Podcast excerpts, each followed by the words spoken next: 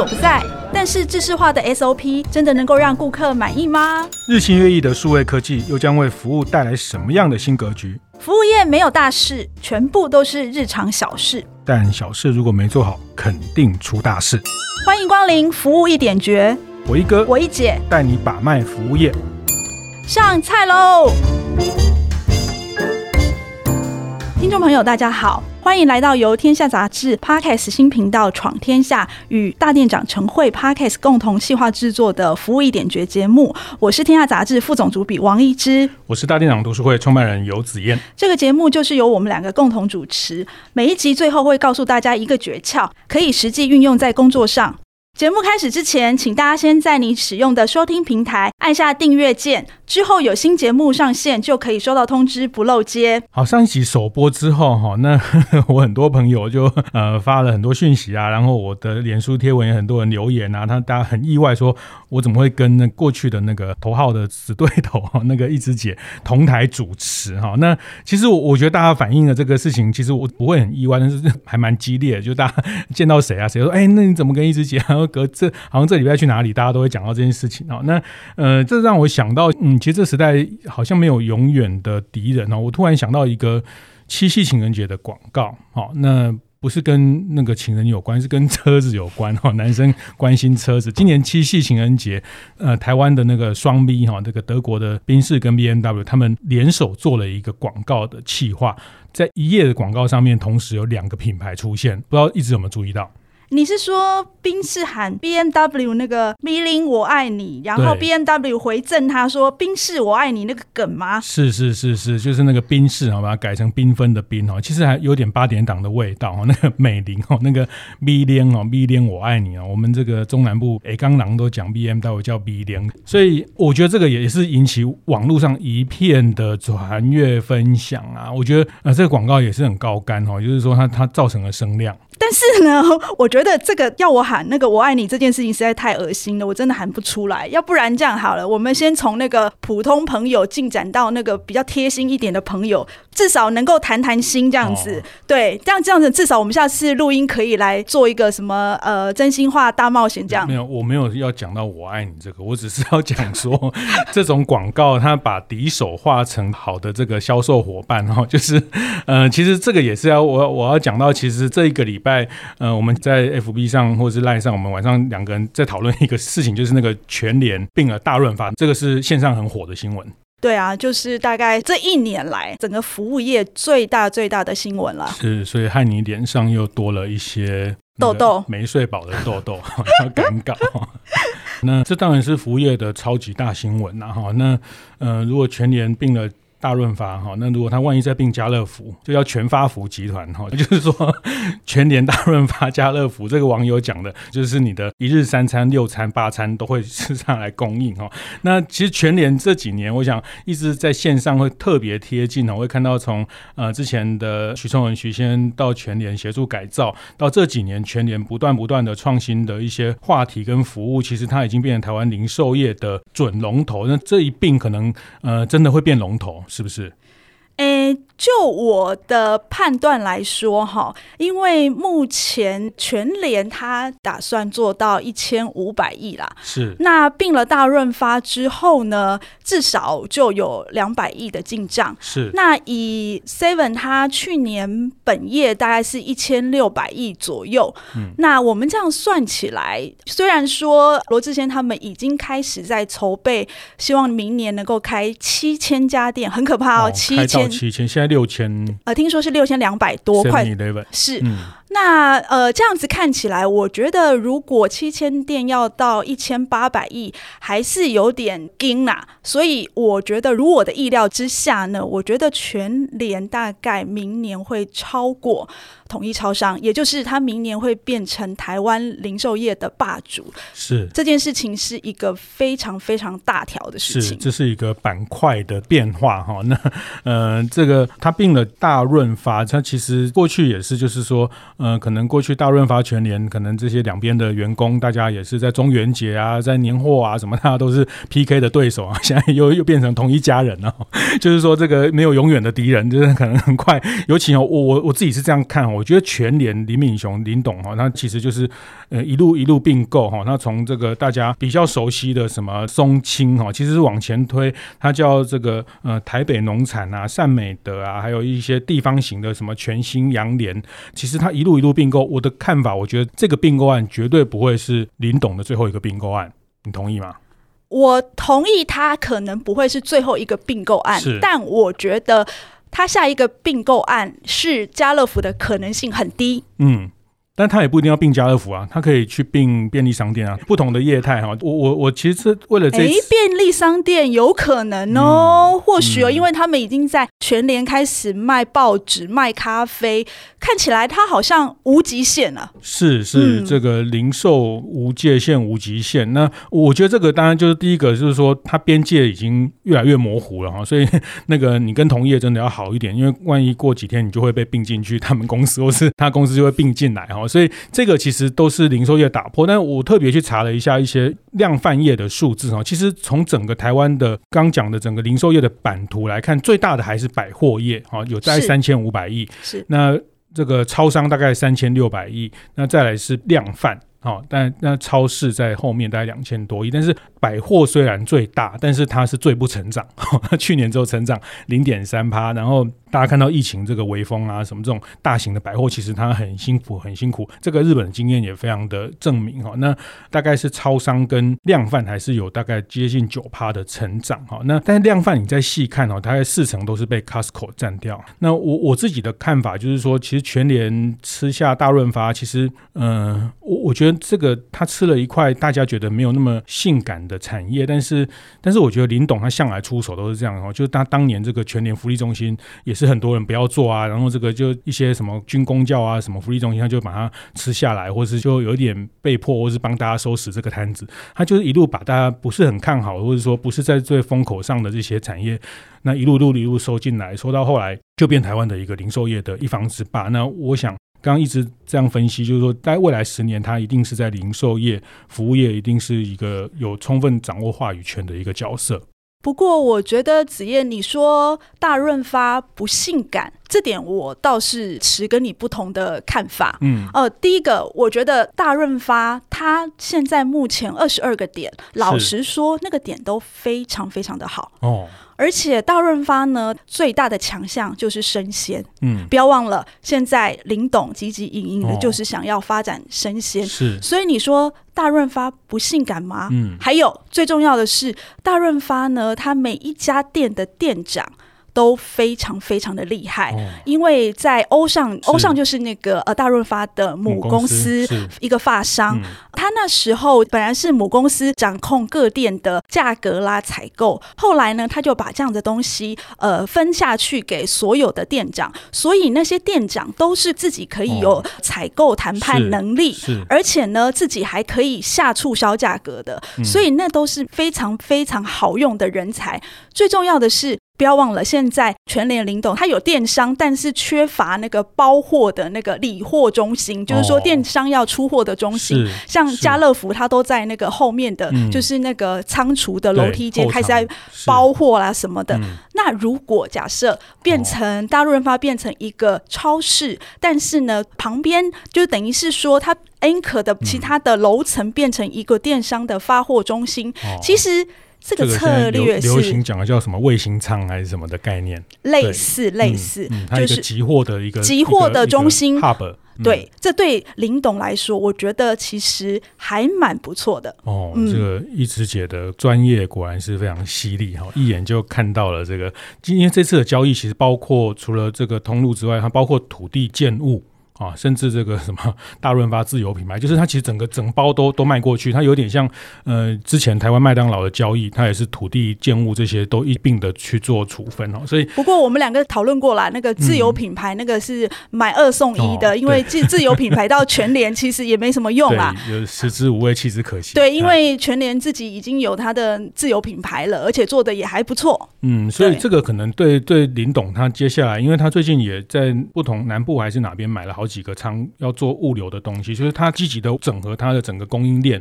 所以大润发是他看上的一个可以去延伸他供应链的这种效率一个很重要的节点哦。这几年来，大家都看得出来，其实不管是全联的厂商，或是他们的那些代代送商，嗯、大家都看得出来，就是说林董他其实是有计划性的在想办法要把货都放到仓库里面去。嗯、包括子燕刚刚说他在高雄也买了呃一个仓嘛，那个仓其实是冷链了，就是说冷冻仓、冷藏仓。那主要呢，其实以前冷藏都是由他们的代送仓在每天配货的。那现在很明显的感觉。倒是全联希望就是慢慢的把这样的权利收回来，由自己来发货，其实对他们来说是有好处的啦，这缺货率比较不会那么高啊。对，这个大家可能。在最近的这个讨论全联报道，比较难看到这种很犀利的产业观点哦。那个是因为我们比较长期贴近这个产业，这个一直讲这一段，我简单补充一下这个背景。其实全年过去厉害是因为它是叫寄卖制哈，就其实它有段时间很厉害哦，就是说它也不用物流，它也不用发货，就是你厂商你要卖奶粉自己搬来哦，那然后结账完过三个月你自己把库存搬走。那它现在因为它系统到了一个程度，它要把整个变成说你你今天要卖奶粉，你的你的奶粉要先。进到它的总仓，那过去它有很长一段时间都是寄卖制哈，那这个其实。寄卖制其实就是政府特许的一个条件，但是这个因为其他通路都说这个很不公平的竞争，对，因为大家都有进销存的这个压力跟这个耗损，那其实全年靠这一招其实维持了一个 这一般消费者看不到的一个优势了哈，那消费者只是感受到价格。不过老实说，现在很多厂商他们都接受了这样子的寄卖制，原因是因为全联实在卖的太好了。嗯，你不管给他多少货，他都卖掉，周转率超级超级的高。是是，是，所以呃，很多厂商，我听说很多上市公司，甚至外商公司，他就把那个寄卖的风险呢，就转嫁到代送商身上，这样子。哦，嗯，所以我觉得这个也是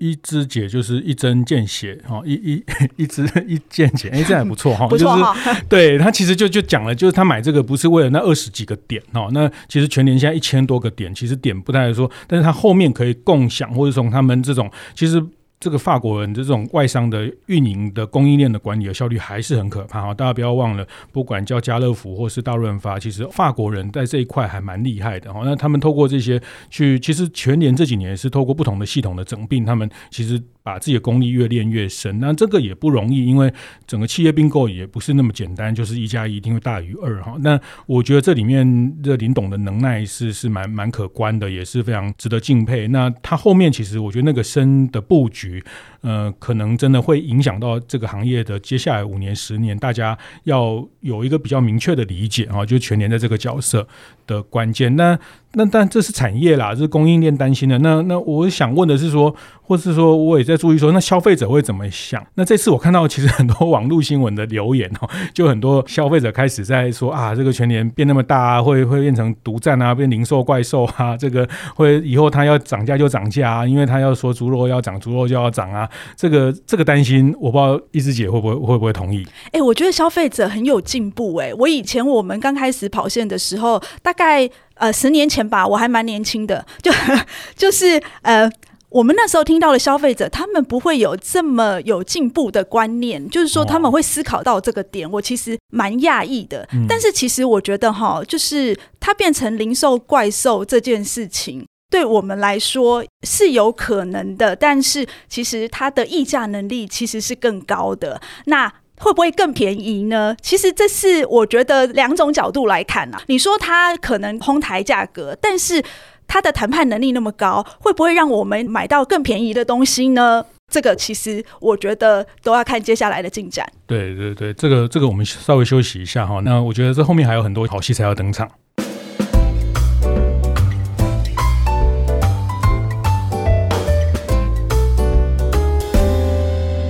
好，那欢迎再回到服务一点觉节目哈。那刚刚讲到就是说全联 呃李敏雄先生并了大润发，那其实定调了未来五到十年他在这个零售产业的话语权跟他的影响力哈，因为他大概已经跟 Seven 统一超旗鼓相当，在台湾都有大概一千七八百亿的这样的规模哈。那我那天就在我我朋友的我们自己的一个社群，我就在那边讲一些废话哈，没有，就是说我在想那全年下一步要并什么？因为我觉得他们每天都在想这些的人，他每天都会有很多很多投资案找上门，我跟你打包票，绝对不会是最后一个哈，在我们这个节目还存在的一天，应该会看到他下一个并购案。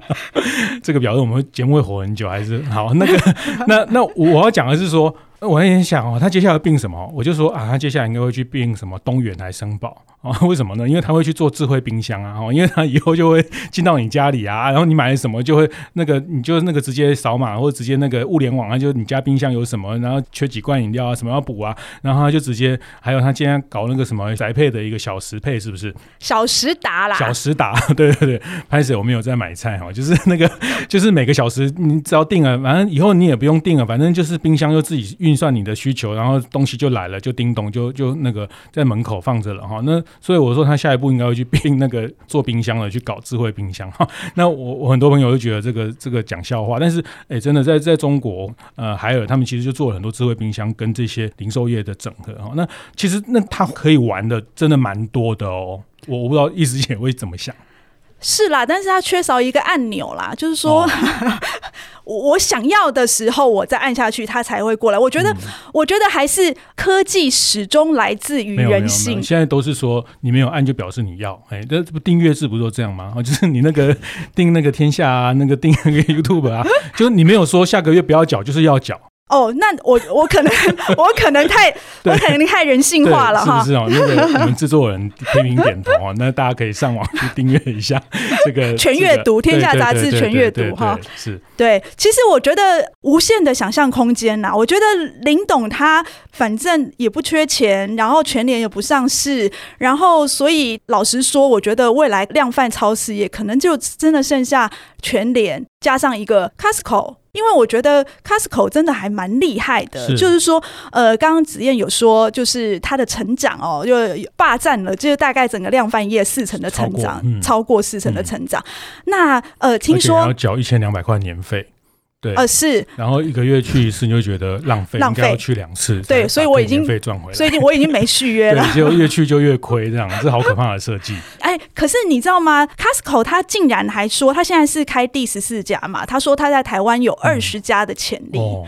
厉害，呃，我觉得其实真的还蛮厉害的。嗯、那可能以后的大家的生活形态会变成说，我如果想要去买生活日用品、生鲜，我可能就在附近的全联买一买。嗯、那以后如果我想说，哎。买一些进口的商品，别人没有的，我想要跟人家献一下的商品，我就到 Costco 去买。嗯、我觉得这两个会变成台湾消费者生活的一个重心。说不定过几年，那个林董也把 Costco 并下来。哎，也说不定哦，哈，这个 真的吗？世事难料。那我那天跟子燕有聊到，就是说并了大润发，会不会是全联国际化的开始？值得观察。是是是是是，其实世事难料，因为他说不定他觉得发现这个 Costco，而且其实你有没有发现这几年我们在比真的是还蛮关心这些服务业，比如说这个麦当劳就卖给台湾的国宾的团队，那这个星巴克也全部把全资卖给统一集团哦。其实呃，台湾这个市场，或者是说 Costco，他他说不定过几年他就把他的持股也卖给台湾的某一个集团也说不定，这个世事难料。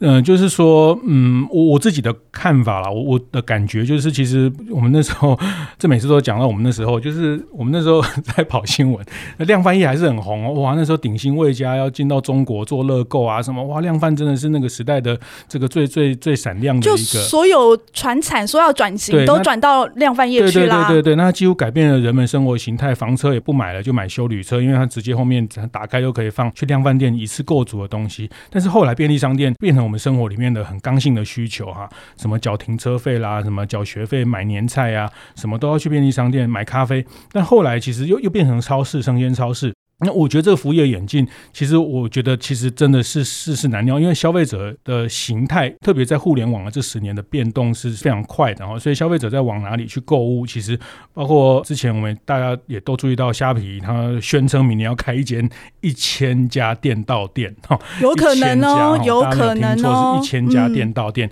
一千家概念是比现在的 OK 还多哈，略少于莱尔富哈，一千家，那又突然来一个这个什么叫虾皮的这种店哦，那我。我觉得我们自己看待啦，就是也想问一支，就是说我我是这样想啊，我觉得那个变动都还是在进行中。那我自己觉得全联，当然未来我们同意，接下来它会影响到很长一段时间。嗯、呃，但它真的没有对手吗？当然有啊！我觉得你看，嗯、说真的，以前那时候我们在跑新闻的时候，就是大家看的，哎，你不要笑啦，这真的吗？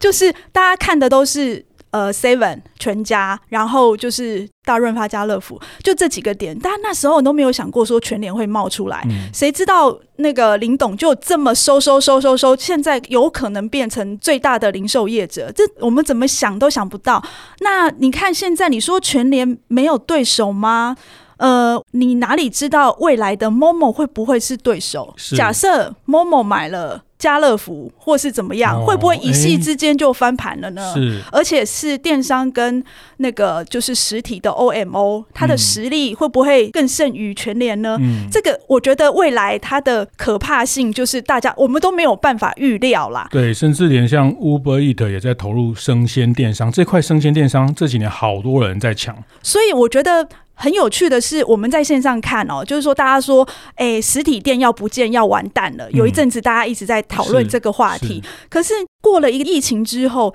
大家拼命的在开实体店。你看，诚品生活他要公布他的社区店，虾皮开实体店，所有人都在开实体店。然后我们两个礼拜前跟着统一超商到高雄去看他的那个，呃，一个是康世美，一个是 Seven。然后哇，开的非常非常的大气、嗯、哦，那个平数是我没看过的。然后一个，一个高速公路休息站还要大。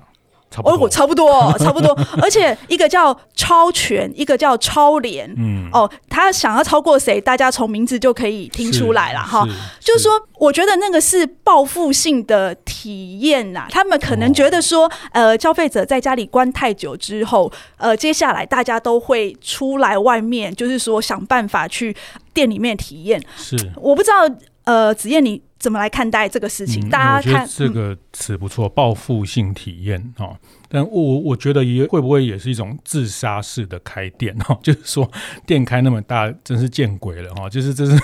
我个人的的看法，因为其实呃过去一段时间便利商店，大家不要忘，便利商店就是靠便利哈。那缴水费、缴电费，呃，这个买咖啡。可是曾几何时，现在你如果跟别人说你要去。便利商店缴水费，人家会说啊，你为什么不直接支付掉？接口就在台湾 Pay 都可以哈，所以像我现在。坐捷运、坐高铁，我都不敢拿报纸出来看了。我就觉得拿报纸出来看，人家觉得哎呦，这个阿伯是是怎样哈？就是说凸显年纪。对对对，就是说，哎，以前我们哎，怎么又讲以前？就是那时候我们在出差跑新闻，其实我我那时候去上飞机都会抢报纸，你知道吗？就是上飞机都要比较早去去 check in，然后上才抢得到你想要看的那几份报纸。可是现在那报纸对对对，而且你真的不敢在坐捷运的时候看报纸，然后你就觉得你这个人是是是是从哪里？是个元朝来的人还是就是？但我觉得这个这个就是它生活形态在这里面，其实呃便利商店的便利，我的看法就刚你讲的这个报复性体验，我觉得它有一定的需求，但是我不知道我依然觉得便利商店现在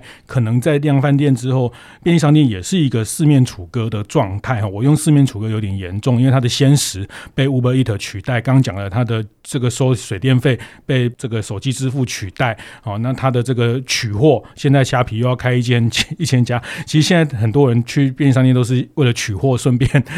顺便顺便买东西。对，我觉得这很可怕。它的这个便利，过去那个便利啊，那那已经被瓦解了。那那所以生鲜超市也是，就是说生鲜呃，全联这个超市是靠生鲜哈。那但是现在这么多人投入生鲜电商，那全联当然也要在布新的下一个局，或者是它可以更去防堵。另外的业态进攻到它的部分哈，那但我我自己觉得回头讲，我觉得全联真的很可观。除了它在业态上，我觉得它有一个最可怕的武器，就是呃，我现在也强迫我自己装了，叫全支付。不是啦，P 叉配啦，P 叉配跟全支付不一样。哦、你真的没有好像也要关心一下那个？是是是是是，我有买牛奶跟优格。对，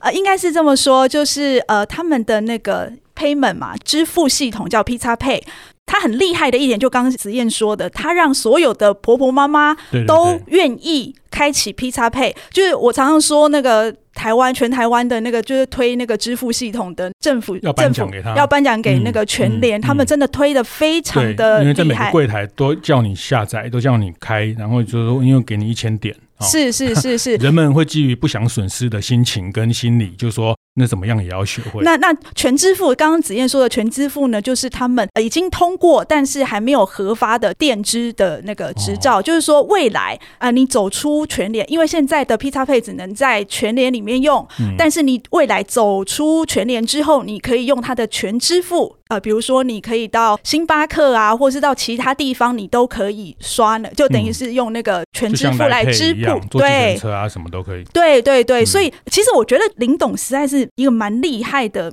一个生意人。然后除了那个建设做得好，除了银行做得好之外，嗯、以前因为他等于是后进者嘛，很慢才进入零售这个产业。那我们那时候就在想说，哎，他这个打法怎么看不出一个所以然来？比如说生鲜这么赔的东西，那他为什么就是让他一直赔赔赔赔赔了十年，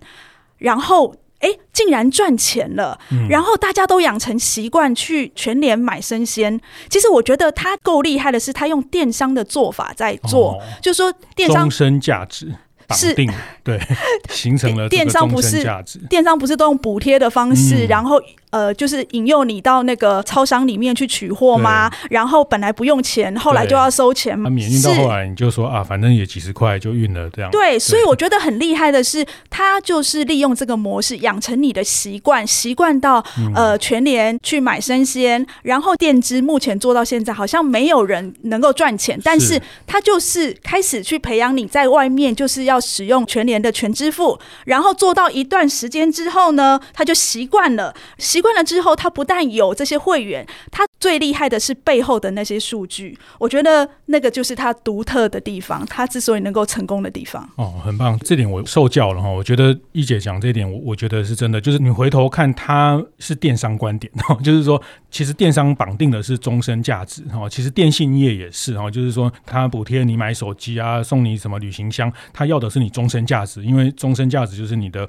未来五年、十年都绑在我这一家哈，所以这个全年他很早就有电商的思维，可能我们都还没有在讲电商这两个字的时候，他已经就看到绑消费者终身价值的这个 value 的事情，所以你现在呃什么都会用到它，那接下来他用全支付哈，那一样更可怕的是你呃走到外面，这个听说他让他儿子来管这一趴，是不是？是他儿子都要管整个全联最赔钱的事业部，哦、比如说之前他就是管那个呃生鲜，那生鲜哎差不多可以损益两平了之后，嗯、他现在就被调来全支付。他的想法是说，很多人如果管到赔钱的事业部就会离职，但是我儿子不会走这样子，嗯、因为他儿子以后要接董事长这样子，嗯、所以其实确定这个万一变成黄茂雄啊，没有，就是说，欸、好，我们这个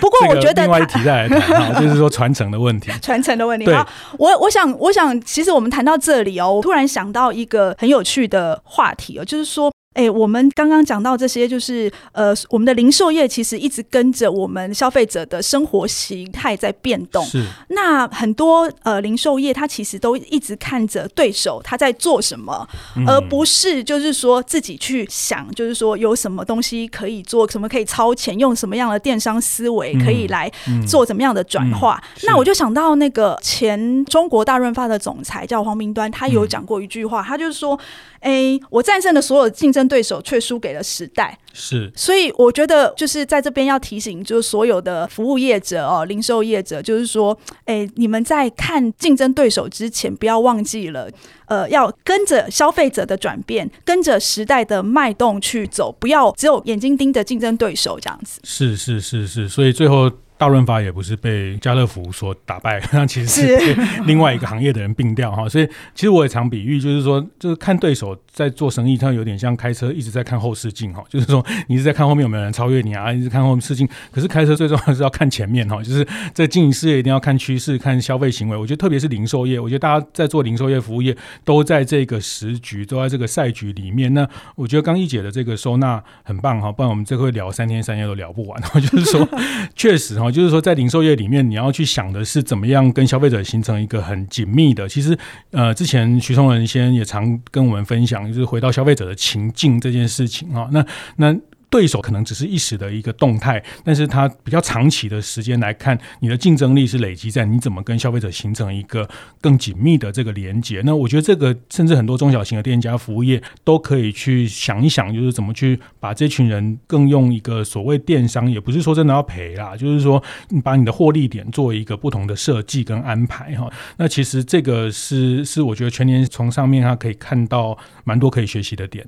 对啊，所以新零售呢，其实我们就是在讲说，其实你要经营的是人会员，因为人的会员背后就是数据，是，所以。所以，我们希望这一次的我们来谈那个全联并购大润发这件事情所衍生的背后，其实有很多可以让呃服务业可以去深思的地方哦，也可以从中多多少少有一些借鉴这样子。好，我让我们希望这集节目能够带给大家一些收获，感谢听众朋友们的收听。如果喜欢这集的节目，欢迎在 Apple Podcast 帮我们点击五颗星留言，分享给你身边的好朋友。我是王一之，我是游子燕，服务一点绝。我们下次再见。